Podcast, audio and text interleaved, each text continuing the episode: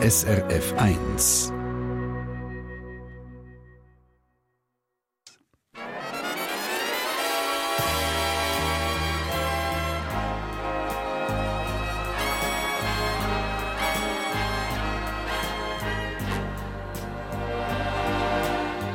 Persönlich.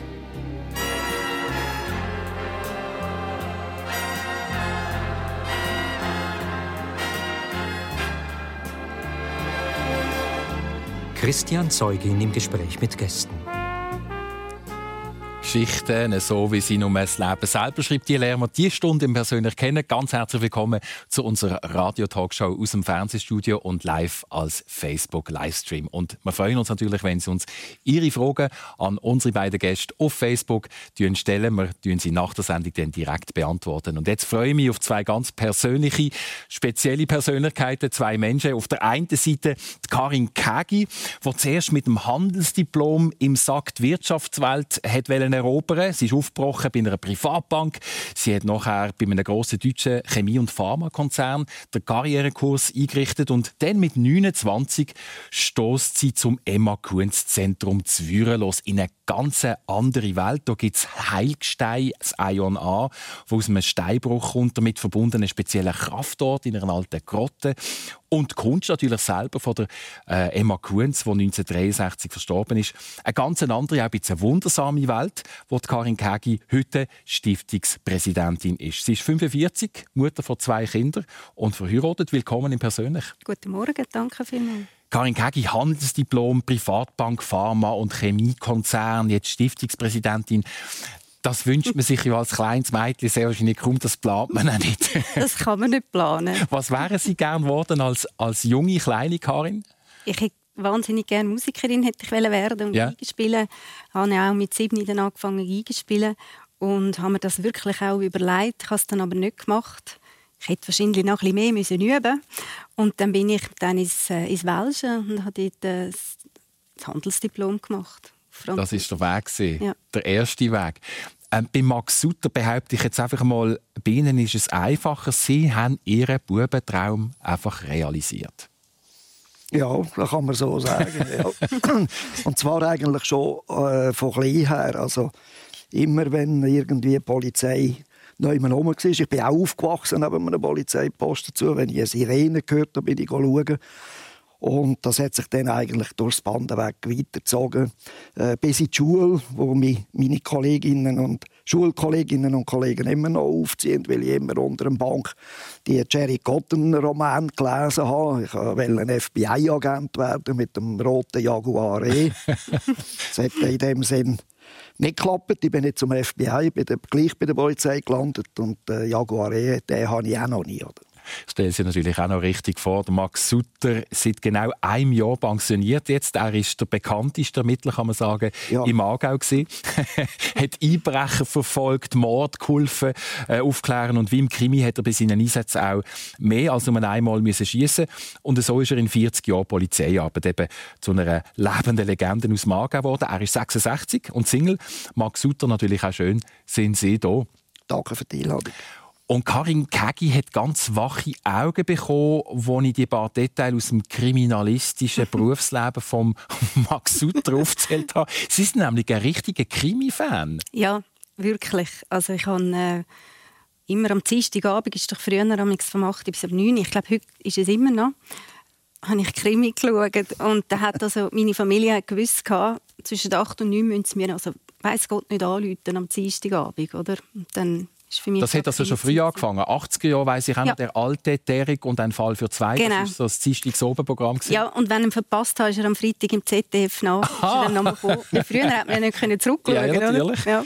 Nichts mit zurückspulen. und heute? Heute habe ich nicht mehr so die Zeit, muss ich sagen. Und mit den Kindern ist es schwierig, am Abend so Krimisachen zu schauen. Oder? Die, das ist nicht so altersgerecht. Schauen Sie überhaupt selber Krimi, Max Sutter?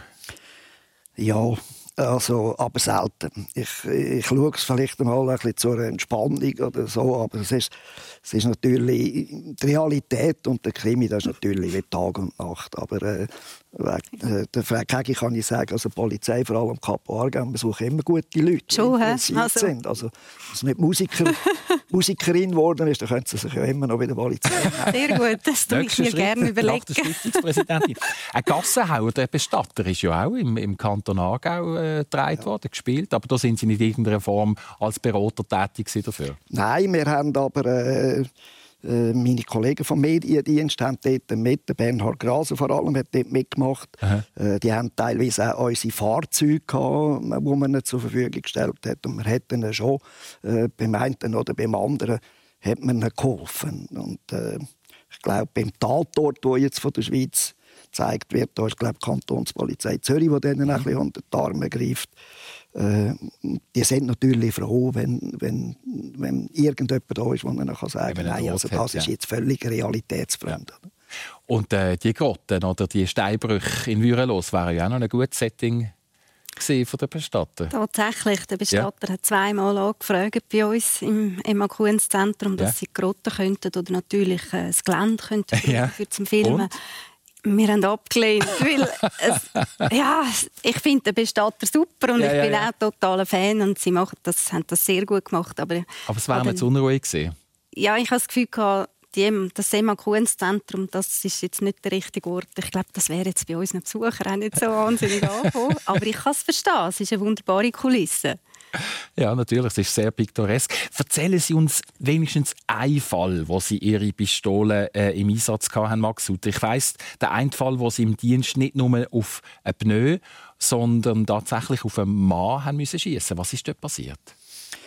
Ja, ich habe dreimal geschossen eigentlich in meiner dienstlichen Karriere. Zweimal, wo ich haben müssen und eines von wo ich gestolpert bin. Und, ja gut, das werden wir dann erst recht hören natürlich. und, der, und der Schuss ab ist. Aber der eine Fall, wo ich wirklich auf einen Menschen musste schiessen musste, war, als ich geschafft habe. Ich war äh, in Frick stationiert, habe dort äh, an einem Sonntagsmittag gearbeitet, natürlich in Zivil, habe mein Auto, wir haben damals nicht genug Patrouillenwege gehabt, und wir haben teilweise mit unseren Fahrzeugen selber, also mit unseren Privatwagen müssen umfahren. Wir haben die auch müssen zur Verfügung stellen im Kanton, sind dann aber auch dementsprechend entschädigt worden.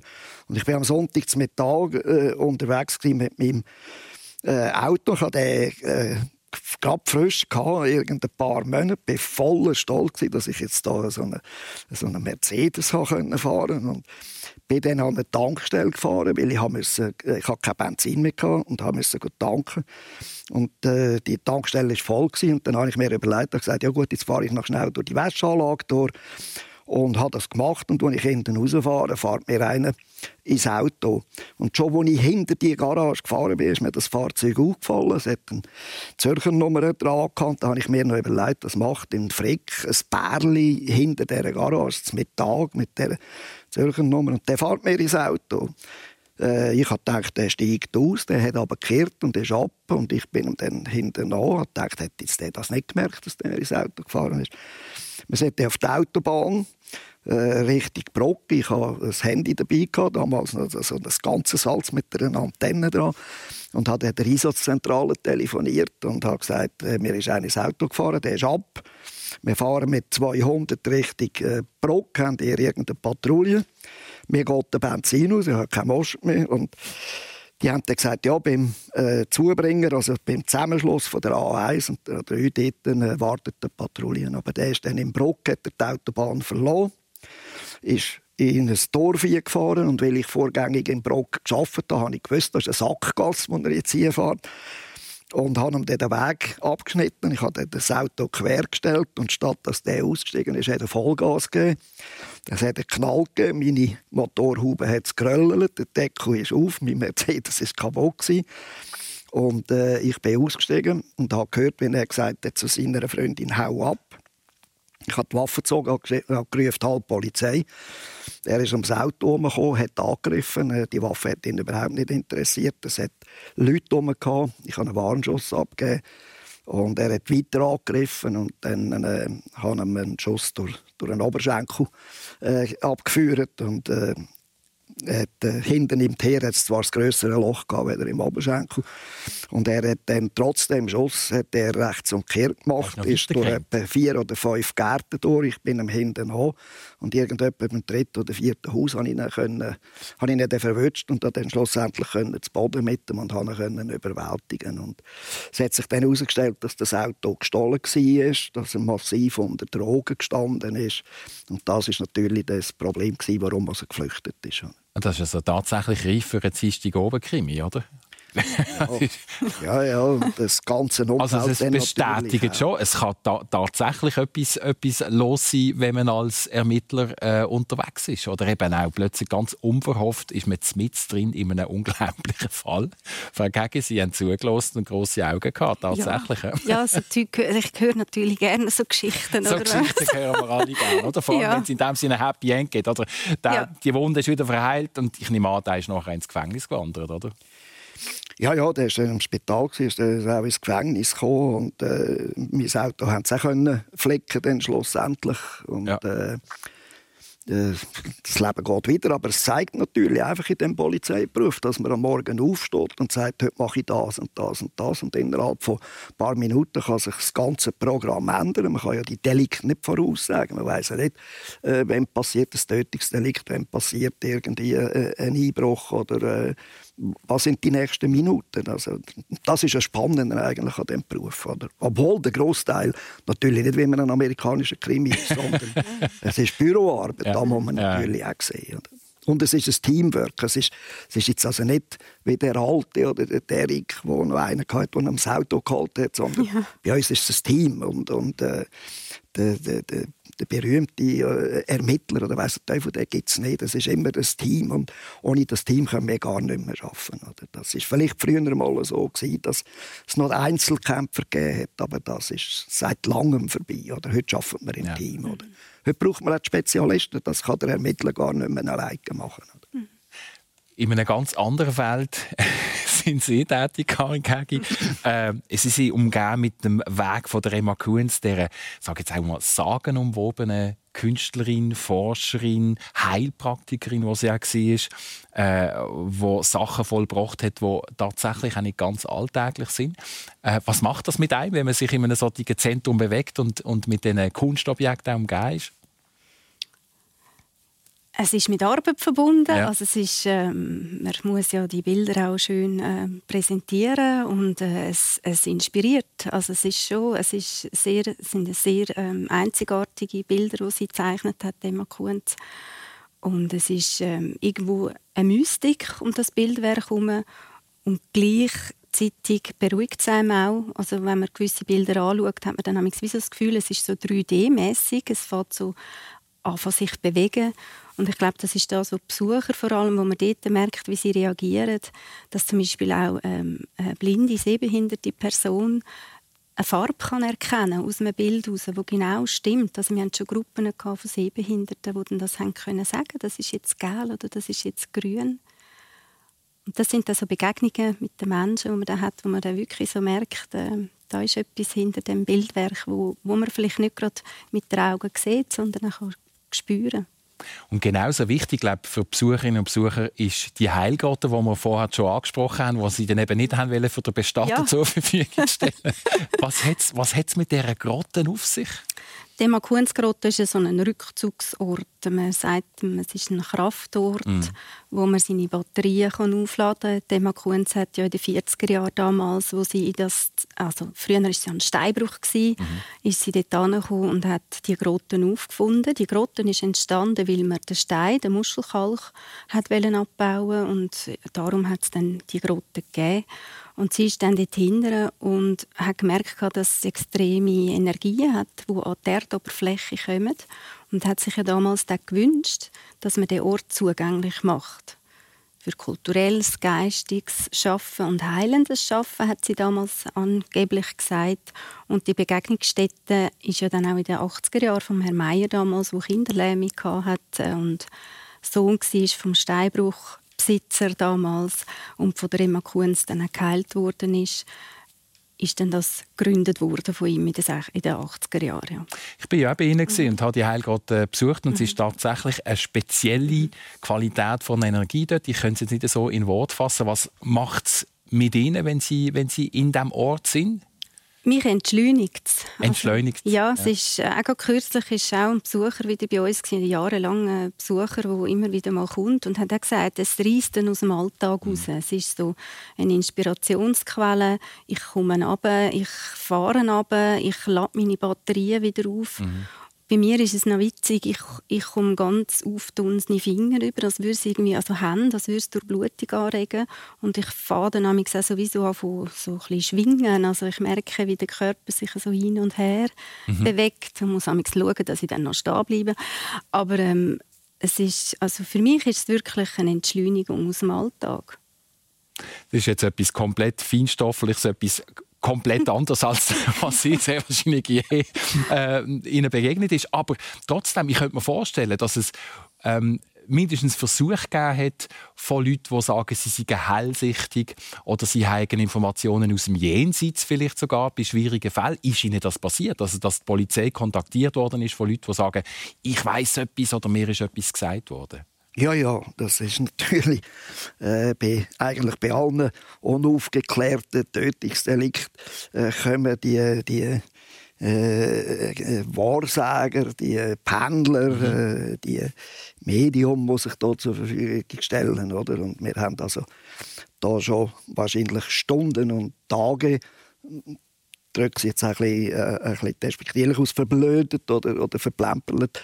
Äh, und eigentlich sind wir noch nie an das Ziel gekommen. Haben noch nie das wäre meine nächste Frage. Also ergeben haben, hat sich aus dem nichts. Also wir, wissen Sie, wenn, wenn dann jemand äh, gerade gezielt sagt, dass das Haus müsst ihr anschauen und dort drinnen ist der Täter und dort müsst ihr läuten oder äh, in, einer, in einer Tötung von einem Kind hat es mal geheißen, äh, die Leiche liegt äh, dort und dort, aber da dürfen wir nicht beschrecken, da sind noch 20 andere Kinder, die vergraben sind.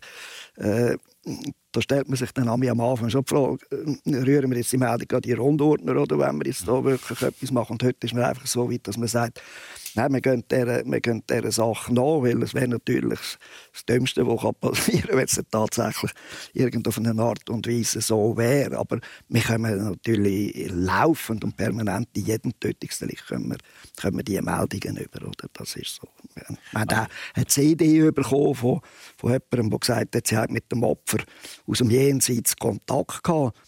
Äh, wir haben die CD abgelassen und dann müssen sagen, ja, aber ich höre ja die nicht. Äh, ich kann ja das weder in einem Gericht noch in einer Staatsanwaltschaft richtig gehen und sagen, ja, man hört Dort hat müssen eine Stimme drauf sein, oder was? Ja, also es, ja. die hat dann einfach geredet und hat gesagt, sie höre die tot. Jawohl, aber, ja. aber, ich habe sie dann nicht gehört. Und, und äh, ist dann natürlich relativ schwierig für eine Beweissicherung, klar. so etwas abzugeben. Das ist völlig klar.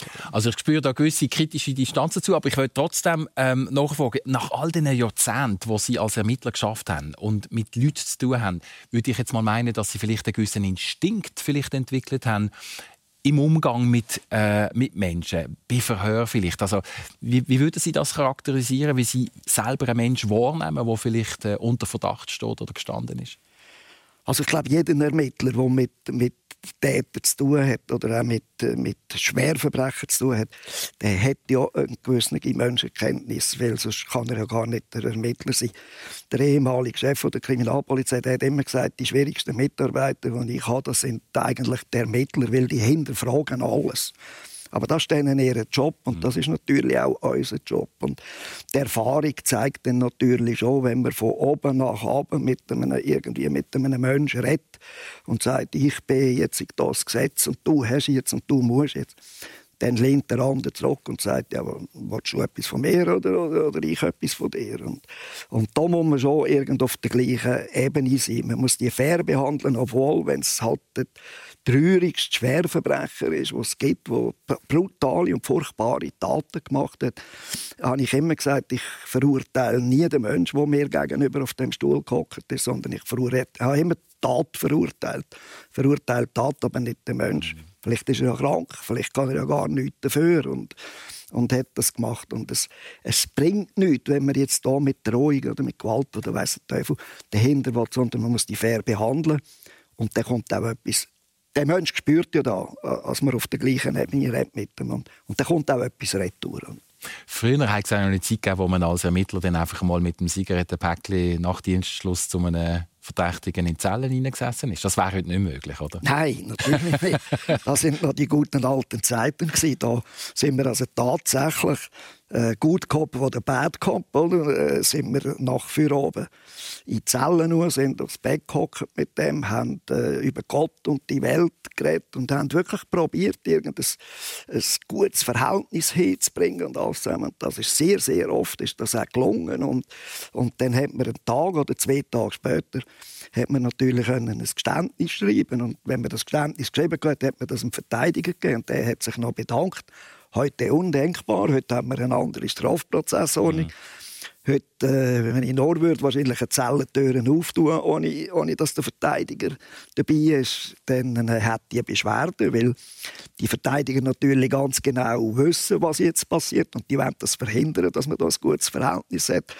Und darum wird der Verteidiger ja wahrscheinlich sagen, mach keine Aussagen oder wenn ich jeweils probiert habe in einer Einvernahme noch persönlich ein bisschen zu reden und zu diskutieren, dann hat es immer von hinten vom Tisch her von der Verteidigung äh, Herr Sutter, tun Sie bitte meinem Mandant einfach nur Fragen stellen, weil ich genau gewusst habe, genau, was clever genug. Oder? Der Sutter versucht wieder eine spezielle Brücke aufzubauen, um ein Geständnis rauszubekommen. Genau, genau.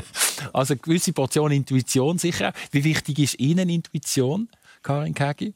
Sehr wichtig. Ja. Also ich tue auch vieles so aus dem Buch entscheiden. Buch entscheiden, ja. ja oder wenn es ähm, stimmig ist, dann weiß ich, das passt. Oder ja. mit den Leuten auch, oder Besuchern. Also es ist schon, das, oder gewisse Sachen auch fürs Zentrum natürlich. Tue ich schon ein bisschen schauen, wie kommt das auch bei den Besuchern an.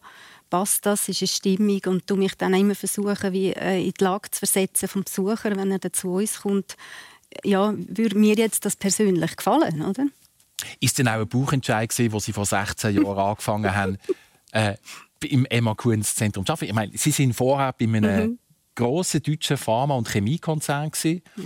Und machen den Wechsel von dieser Karriere in das stille, beschauliche Nördli Würelos, wo wunderschön ist, aber nicht eine komplett andere Welt. Es ist eine komplett andere Welt. Aber das hat, mich, äh, das hat mir einfach gefallen, so einen Wechsel zu machen, weil mir, hat, mir ist dann irgendwie schon immer ein bisschen langweilig geworden. Also nach zweieinhalb Jahren, drei Jahren habe ich gemerkt, ich muss etwas geworden, anderes machen. Ja. Das ist mir zu langweilig, da die ganze Zeit die gleiche Arbeit, die monotone Arbeit zu machen. Ähm, für jemanden mag das super sein, wo, wo das gerne hat, aber für mich ist so auch das Kommunikative der Menschen ist mir auch wichtig mhm. gewesen, dass ich äh, so Begegnungen habe und ähm, ja, bin natürlich dann lustigerweise über einen ein guter Freund von meinem Mann und von mir sind wir, äh, bin ich, hat er mich darauf aufmerksam gemacht, dass es Inserat hat in einer Zeitung und ich eben die Emma Kunz und ich soll mich doch dort melden. Das war für eine Museumsstelle und ich habe mich dann nicht gemeldet. Ich habe dazu gesagt, nein, nein, ich bleibe jetzt da, ich mache jetzt da weiter in dem Pharmakonzern. Dann haben wir aber sicher etwa zweimal angerufen und hat wirklich gesagt, so, und jetzt nimmst du das Inserat führen und der Leute steht da. Und dann habe ich gesagt, ja, aber ich arbeite schon von Montag bis Freitag, ich kann nicht am Samstag auch noch ins Museum arbeiten, also irgendwann ist es dann mal gut. Oder? Und dann sagt er, nein, nein, vielleicht haben die etwas anderes. Jetzt gang. Und dann bin ich wirklich wegen ihm gegangen, also wir lachen heute noch, muss es also sagen, ähm, wieso das, äh, der Lauf sich genommen hat und ähm, habe dann dort wirklich ein Jahr später dann angefangen und wie mich der Deko vorstellen, weiß noch bei meiner jetzigen Arbeitskollegin und Freundin, die auch dort arbeitet, schon seit äh, bald 30 Jahren ist sie auch schon dort, habe ich mich dort bei ihr vorgestellt. Und das hat irgendwie, wir haben uns gerade verstanden, das ist ja wichtig in so einem kleinen Team, äh, wir haben dann nachher auch gemerkt, dass sie genau so jemanden gesucht haben wie mich, also wo aus dem Pharmabereich mit Zulassungen weiß wie was, wo mhm. Sayona, das Heilgestein ist ja das Arzneimittelliste D früher gewesen. und das Französisch hat man auch noch gesucht und dann irgendwie hat das wie so gepasst und ich habe dort angefangen. Das ist ja, da würde ich ganz schnell einhocken. Das ist auch noch speziell. Zeichnet sich, glaube ich, aus, geradlinig, zielgerichtet, einmal einfach sich etwas vornehmen. Sie sind als junge Frau, ähm, haben Sie gesagt nach der Schule, ich mache das Handelsdiplom, aber ich mache es auf Französisch. ich gehe in Normandie zu den Ingebohler Schwestern. Ja. Was hat Sie denn dort geritten? Also ich muss also etwas sagen, meine Eltern sind da nicht beteiligt Sie haben mich also nicht dort nicht Nein, haben mich also nicht. ähm, ich habe das wirklich freiwillig gemacht, weil ja. das Französisch hat mich einfach interessiert und ich habe eine wunderschöne Sprache gefunden. Immer noch, ich finde es immer noch eine sehr schöne Sprache, so melodisch und eben vielleicht von der Musik her Aha. passt das irgendwie ja. so.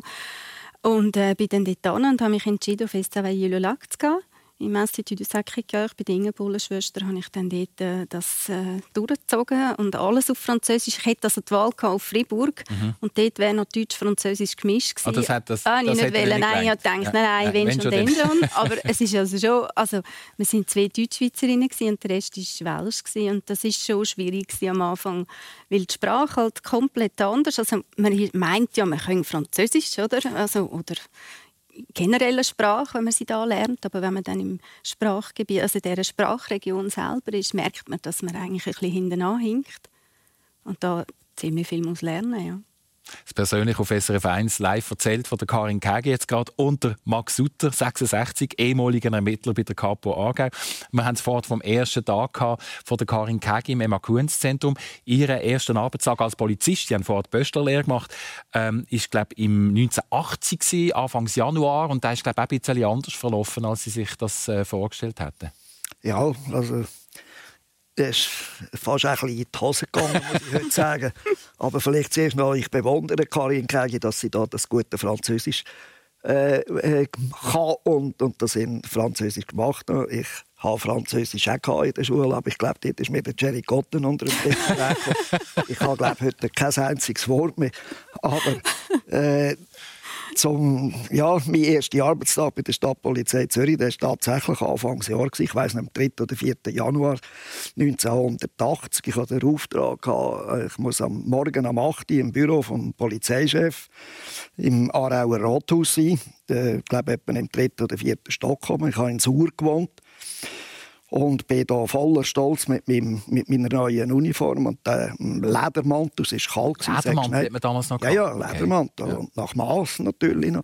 äh, bin ich dann zum irgendeinem halb acht zu dieser zu dieser Wohnung aus und habe mein BMW dort auf dem Parkplatz gehabt und wollte auf das Aarau fahren. Und der BMW war Stein und Bein zugefroren. Gewesen. Und ich hatte ich habe, ich habe die Türen nicht aufgebracht. Also es ist, ist schlichtweg unmöglich. Ich habe es mit heißem Wasser probiert, mit allem. Und in meiner Verzweiflung habe ich dann äh, meinen Kollegen angerufen, der hat ein Taxigeschäft und habe gesagt, bring mich auf Aarau, ich muss am 8. in Aarau sein. Es gibt nichts Peinliches, wenn du am, am ersten Tag schon zu spät kommst. Und wir sind hier schleudernd und wahrscheinlich sehr wahrscheinlich trotz Polizeiuniform ja. äh, mit übersetzter Geschwindigkeit auf das Aarau gefahren. Ja. Ich konnte das Taxi nicht mehr zahlen, es hat nicht mehr gelangt. Ich habe gesagt, ich zahle das zu oben. Bin äh, zu dem Taxi ausgekommen. Der Lift hat mir auch nicht mehr gelangt. Ich bin den Steg auf. Und ich bin also genau vor der Tür, gewesen, was 8 geschlagen hat, konnte ich läuten. Und zum guten Glück hat der Chef nicht gesagt, ziehen Sie den, den Mantel ab. Und die Tropfpferde nass unter dem, unter dem Mantel. Ich habe so geschwitzt und so eine Panik gehabt. Das war mir so peinlich, gewesen, wenn ich zu spät gekommen wäre. Ja, manchmal muss er den ersten Tagen ein bisschen in die Hose, mindestens die ersten ja. paar Minuten, und nachher ist er dann gut gekommen. Nachher ist es gut gekommen. Ja. Ich würde auch noch die Seite von Ihnen beleuchten, die man vielleicht nicht so kennt oder wo man nicht erwarten In Ihrem Fall ist, Sie haben die Giga schon erwähnt auf der einen Seite, aber Sie haben auch viel gesungen, oder singen Sie bis heute noch? Ja, ja, ich singe heute noch immer ein bisschen daheim und habe nie in einem Chor gesungen, aber ich, äh, als ich in Zürich gearbeitet habe, bin ich auch regelmäßig zu einer Opernsängerin gegangen. Ja, äh, also ernsthaft? Ja, ja, ja, ja. Das habe ich einfach immer gerne gemacht und das befreit.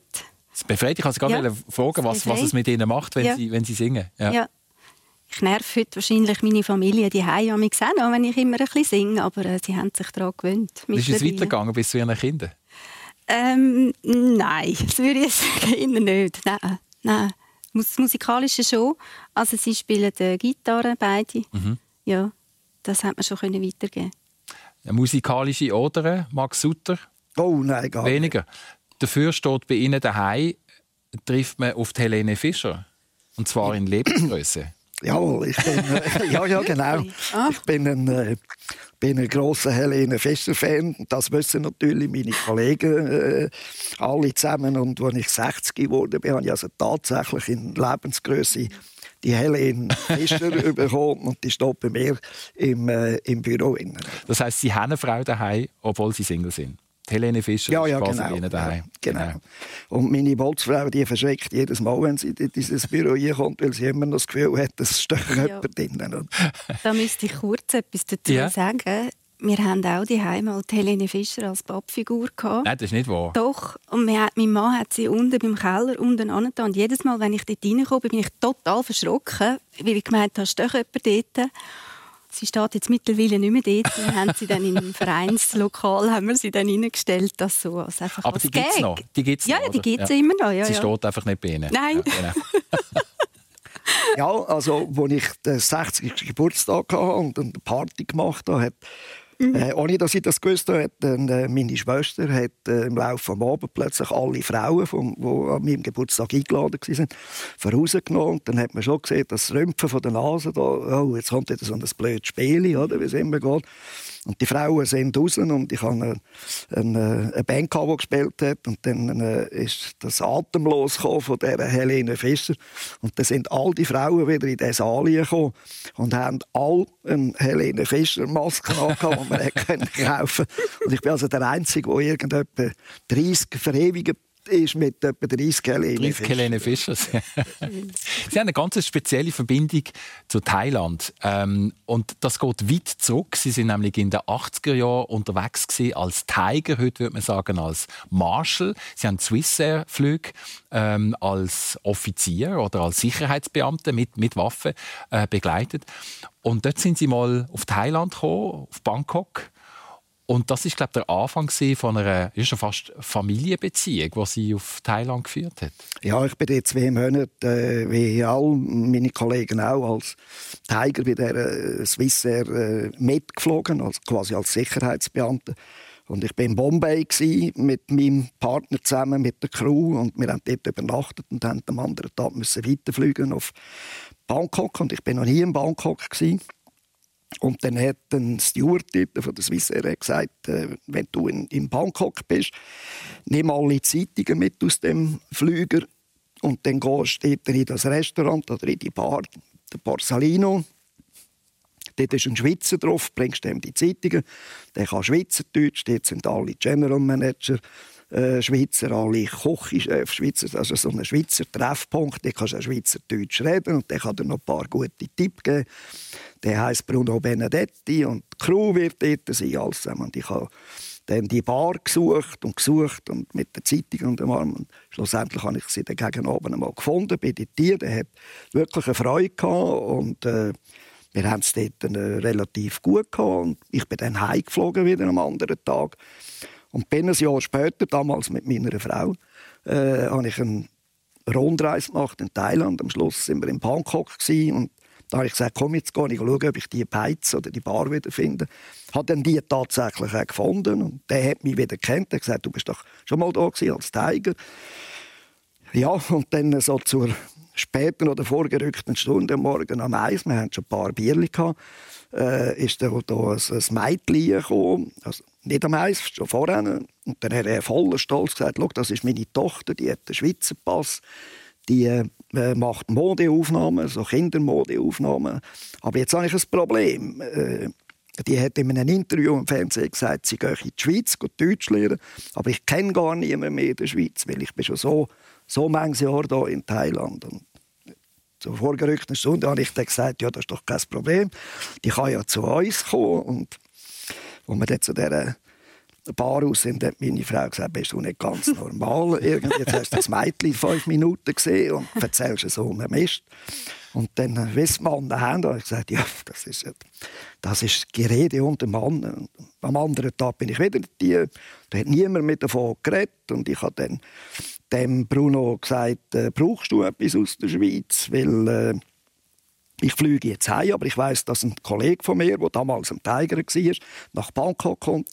Und dann hat er gesagt, ja, Servalan wäre schön und Käse wäre gut. Und ich habe dann das organisiert. Und als er zurückkam, hat er mir einen Brief gebracht, wo sich der Bruno bedankt hat mit seiner Frau und gesagt hat, ich komme gerne auf das Angebot zurück von dem, von dem, äh, von dem Mädchen. Also, und dann habe ich dann gesagt, also zuerst hatte ich natürlich Ärger daheim, das ist klar. Meine Frau hat eine Boutique geführt und ich habe in Brock damals bei der Polizei. Und dann haben wir uns dann entschieden und haben gesagt, ja gut, wir lassen mal das Mädchen, wir lassen das kommen und wenn es nicht geht, dann schicken wir es halt wieder heim. Weil wir sind ja auch auf der ganzen Welt immer äh, empfangen worden und super behandelt worden. Und das haben wir dann gemacht. Und in Bruno sind die Frau, das ist eine Thailänderin, er ist ein Schweizer, äh, hat dann gesagt, ich komme mit in die Schweiz, ich will schauen, wo meine Tochter herkommt. Und die sind dann im Dezember 1990 sind die gekommen. Es hat geschneit und der Bruno hat gesagt, die hat noch nie Schnee gesehen, die Mirja hat noch nie Schnee gesehen, die wird zwei Wochen da bleiben und dann steckt sie Flüger rein und wir gehen sie ins Bangkok wieder abholen. Okay, haben wir gemacht. Ich habe sie in eine Sprachschule geschickt und äh, zum Mittag hat sie jeweils geholfen in der Boutique bei meiner Frau. Und nach neun Monaten hat die Mutter angerufen und hat gesagt, kommt unsere Tochter nicht mehr. Er hat es wahnsinnig gefallen. Bodeaufnahme hat sie im Moment nicht mehr machen, als sie heim ist. Sie hat irgendetwa fünf oder zehn Kilo zugenommen mit Jockey und, und Biscuit und weiss was Und das hat eine Freundschaft gegeben, eigentlich fürs Leben. Der Vater ist dann zwei Jahre später gestorben und ich bin dann eigentlich so über Nacht Second Daddy geworden und äh, quasi wie ein Gottenkind. Die Mutter ist mittlerweile auch gestorben. Und die Mirja hat in Thailand eine wahnsinnige Karriere gemacht. Oder? Als Sängerin, als Fotomodell, als Schauspielerin. Und ist also immer noch nach wie vor mit 46 dick im Geschäft. Ja, die ist, ein, die ist ein richtiger Filmstar, respektive ja. Musikstar. Man kann die googeln und die gibt es tatsächlich, ja. die Nat Mirja. Also Mit spezieller Beziehung genau. zum Max Sutter. Ja, und was, wenn die Königin zum Beispiel Geburtstag hatte, also ist es immer der Wunsch gewesen, dass sie, äh, dass Mirja Konzert, ein Privatkonzert für die Königin gibt. Also sie hat äh, einen wahnsinnigen Erfolg und ist hoch angesehen bei der Bevölkerung. Unglaubliche Fügungen, die es einfach so ja. geben aus einem vorgerückten zu vorgerückten Stunden. ja. Freundschaften über Jahrzehnte. Freundschaften, äh, Karin Gegi, wie wichtig sind die für Sie? Gibt es auch so etwas, was Sie über Jahrzehnte einfach immer begleitet, so ja. Menschen? Ja, das gibt es. Also es sind wenige, aber ähm, lustigerweise habe ich äh, so zwei Personen, wo, wo ich ähm, zwei Frauen, wo ich, wo, die eine könnte sogar meine Mutter sein, ja. wo, wo einfach, wo ich auch dort, wo ich auf der Privatbank gearbeitet habe, kennengelernt sogar habe. aus dieser Zeit? Ja, das ja. ist aus dieser Zeit und das ist wirklich, das ist so eine ganz schöne, äh, fast ein eine Seelenverwandtschaft, hat man fast ein das Gefühl. Und man muss sich auch nicht jeden Tag hören oder jeden Tag oder jede Woche sich melden, also dass man setzt wie dort wieder an, wo man gerade aufgehört hat und das finde ich eben schön. Ja, das kann die Zeit absolut überdauern. Ja. All die, all die ja. Jahre und die Jahrzehnte oder ja. die verschiedenen Karriereschritte, die Sie in Ihrem mhm. Fall gemacht haben, von der mhm. Privatbank mhm. zur Chemie bis zum Emakönszentrum. Mhm. Ähm, ich würde gerne noch auf Ihre Liebesgeschichte eingehen. Mhm. Ja.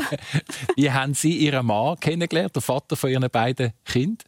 Das war auch noch lustig. Und zwar habe ich dort, ich ich habe die gelernt und gemacht. Ich war 18. Ich, das war ein Samstag, ich war daheim.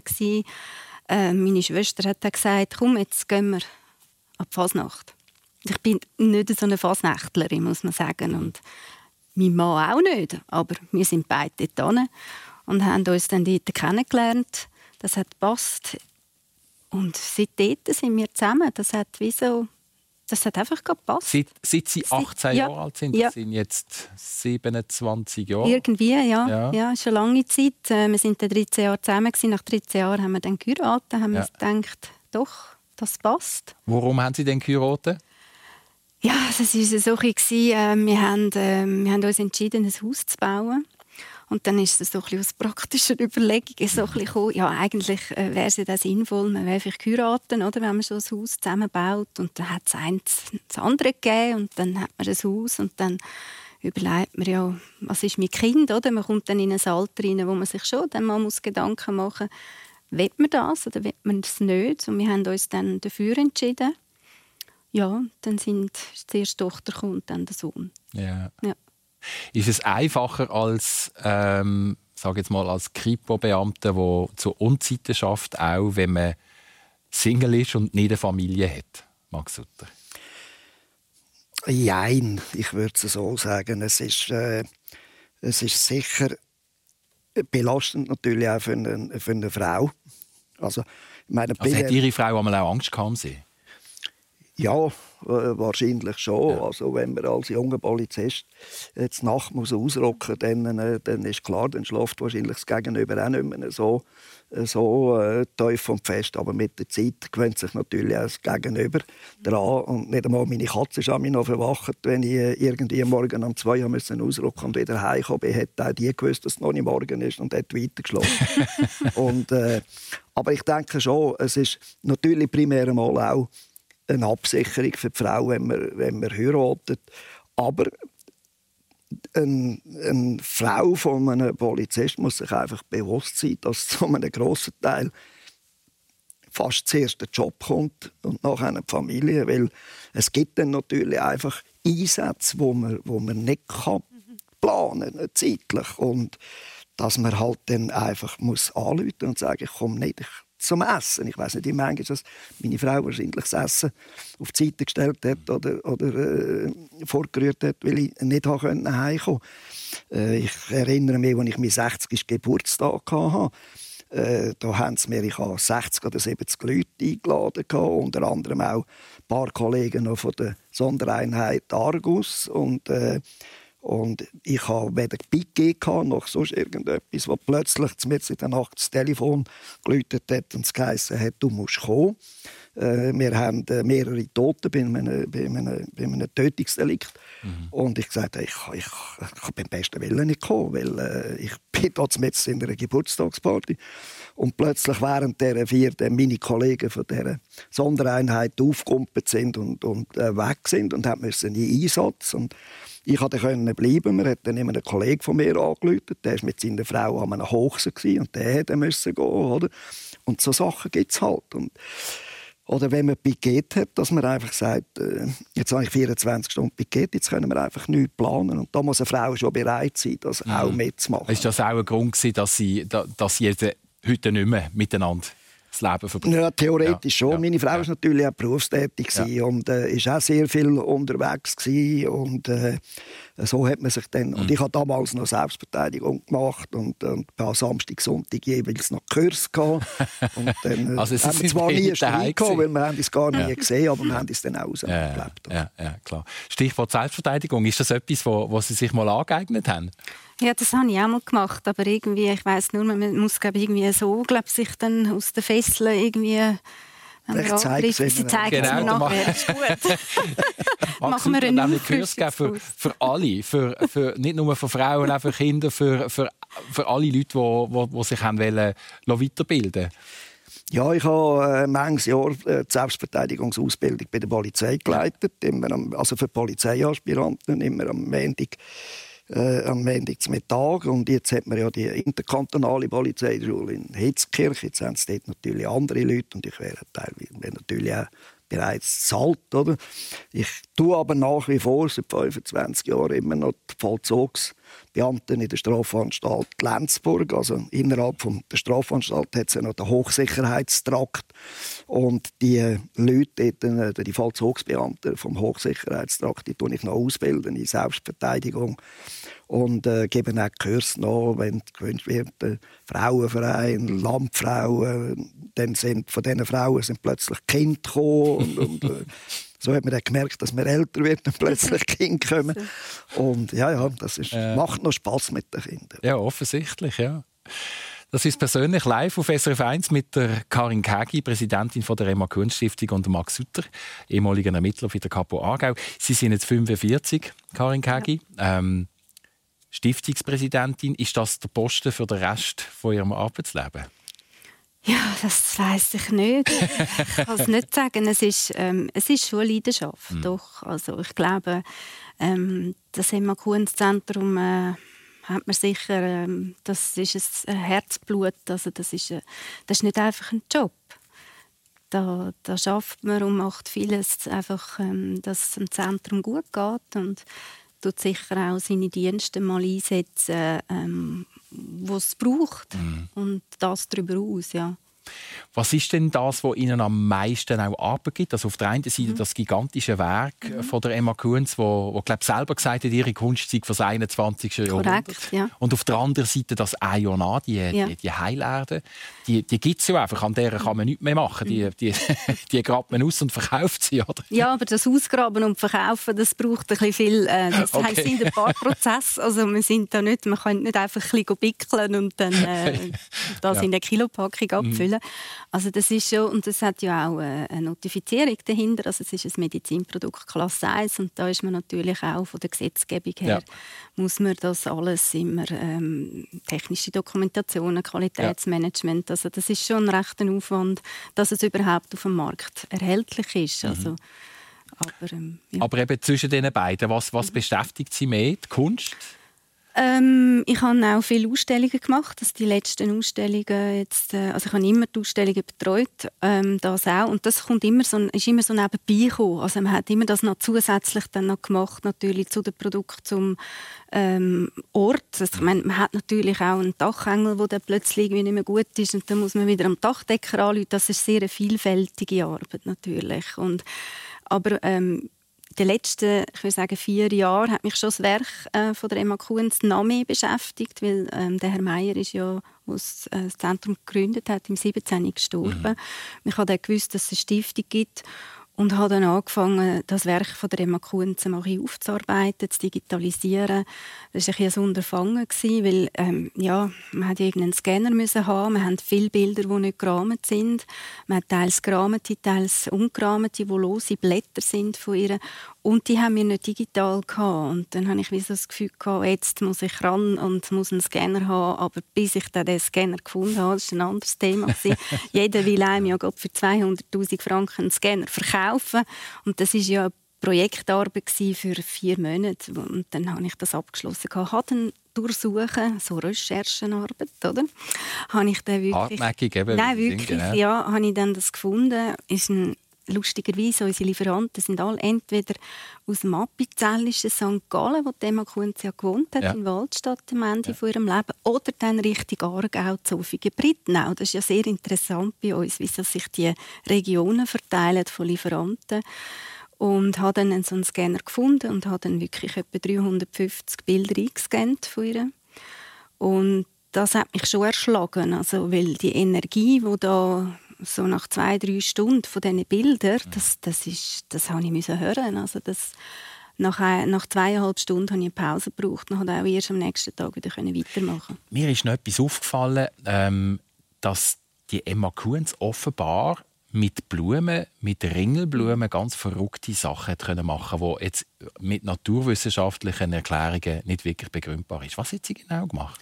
Sie hat äh, sich ja sehr mit der Pflanzenwelt auseinandergesetzt ja. und hat äh, verschiedene Leute eingeladen als Zeugen. Also das sind Chemiker, Apotheker. Hat jetzt also Max Sutter hat jetzt auch also so, eingeladen werden Ja, genau. Also richtig Kritiker, die das äh, Experiment kritisch äh, anschauen. Und dann hat sie so Beetli gemacht in ihrem Garten mit Ringelblumen. Und jedem Beet hat sie einen Auftrag gegeben, also dieser Blume dann, und hat gesagt, du bist jetzt da so eine Ringelblume und du hast einen Mutterkelch und aus dem Mutterkelch sollen bei dieser Reihe, ich sage jetzt drei Tochterringelblumen rauskommen, aus dem Kelch rauswachsen und bei der nächsten Beetreihe Blumen sollen äh, sechs rauskommen, mhm. neun und zwölf. Und dann hat sie das bependelt Sie hat das Pendel und die Rute, sie hat noch lange Federspiralrute gehabt. Mit der hat sie sehr viel geschafft und hat dann das Beet hat wollen, also hat der Blume dann einen Auftrag erteilt, wie viele Tochterringelblumen sollen rauswachsen das ist dann, die Zeugen sind dabei gewesen. Sie haben genau gesehen, wie sie das gemacht hat. Und nach etwa drei, vier Wochen sind die nochmal eingeladen worden. Und dann hat sie eben gezeigt, dass man mit den Gedanken kann Einfluss nehmen und ihnen der Pflanzen einen Auftrag kann erteilen, dass da eben etwas abgeht. Und das ist fotografisch dokumentiert worden? Ja, das hat dann ein Fotograf damals ähm, festgehalten. Und darum gibt es die Ringelblumen heute noch, die Fotografien. Also es gibt tatsächlich manchmal Sachen zwischen Himmel und Erde, die man sich einfach nicht erklären kann mit der klassischen Wissenschaft. Denke ich, ja, ist so. Das persönlich, äh, wir sind schon fast am Ende von dieser Sendung, Karin Kegi. Was nehmen Sie mit aus dem Gespräch mit Max Sutter in dieser Stunde? spannende Geschichten. Natürlich ganz ein anderes Leben, wie ich jetzt äh, führe, aber das ist eben schön, wenn man so Menschen trifft und das ist ja das, was was ich immer schätze, auch im Emakuenszentrum, dass es so viele verschiedene Besucher gibt aus verschiedenen Kategorien, einfach andere Lebenssituationen. Und das ist eben auch so eine Bereicherung für mich, dass ich sie kennenlernen Herr Sutter. Was für einen Mensch haben Sie kennengelernt in dieser Stunde, Max Sutter? Ja, also zuerst einmal den Markus natürlich. Ich habe ihn gar nicht kennt. Ich muss ganz ehrlich sagen, ich habe das, ich habe das nicht kennt, obwohl ich in Aargau eigentlich aufgewachsen bin.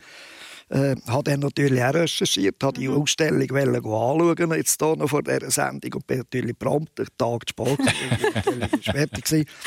Und dann habe ich gedacht, ich komme die Grotte anschauen und dann habe ich gesehen, dass ich da nur gegen Voranmeldung mhm. muss kommen, aber ich verspreche Ihnen sicher, dass ich äh, sobald es möglich mal direkt genau. Jetzt habe ich einen direkten ja, Draht. Ich also dort, ja. äh, dort sicher mal vorbeigehen, weil es ist, gibt offenbar tatsächlich Sachen zwischen äh, Himmel und Erde, die unerklärlich sind. Wir wären manchmal froh, wir hätten bei der Polizei so, mhm. wir könnten die Gedanken lesen oder die, die, die, die Heilmittel anwenden, auch zu einem, bei einem Geständnis oder so. Geht leider nicht, aber es ist doch interessant. Und offenbar ist einfach etwas um, wo, wo für uns Menschen nicht erklärbar ist. Oder? Ich bedanke mich auf jeden Fall ganz herzlich, dass Sie sich beide Zeit genommen haben, dass Sie vorbeigekommen sind. Und das ist es von persönlich. Vielen Dank fürs Interesse und Ihnen allen eine ganz gute Woche.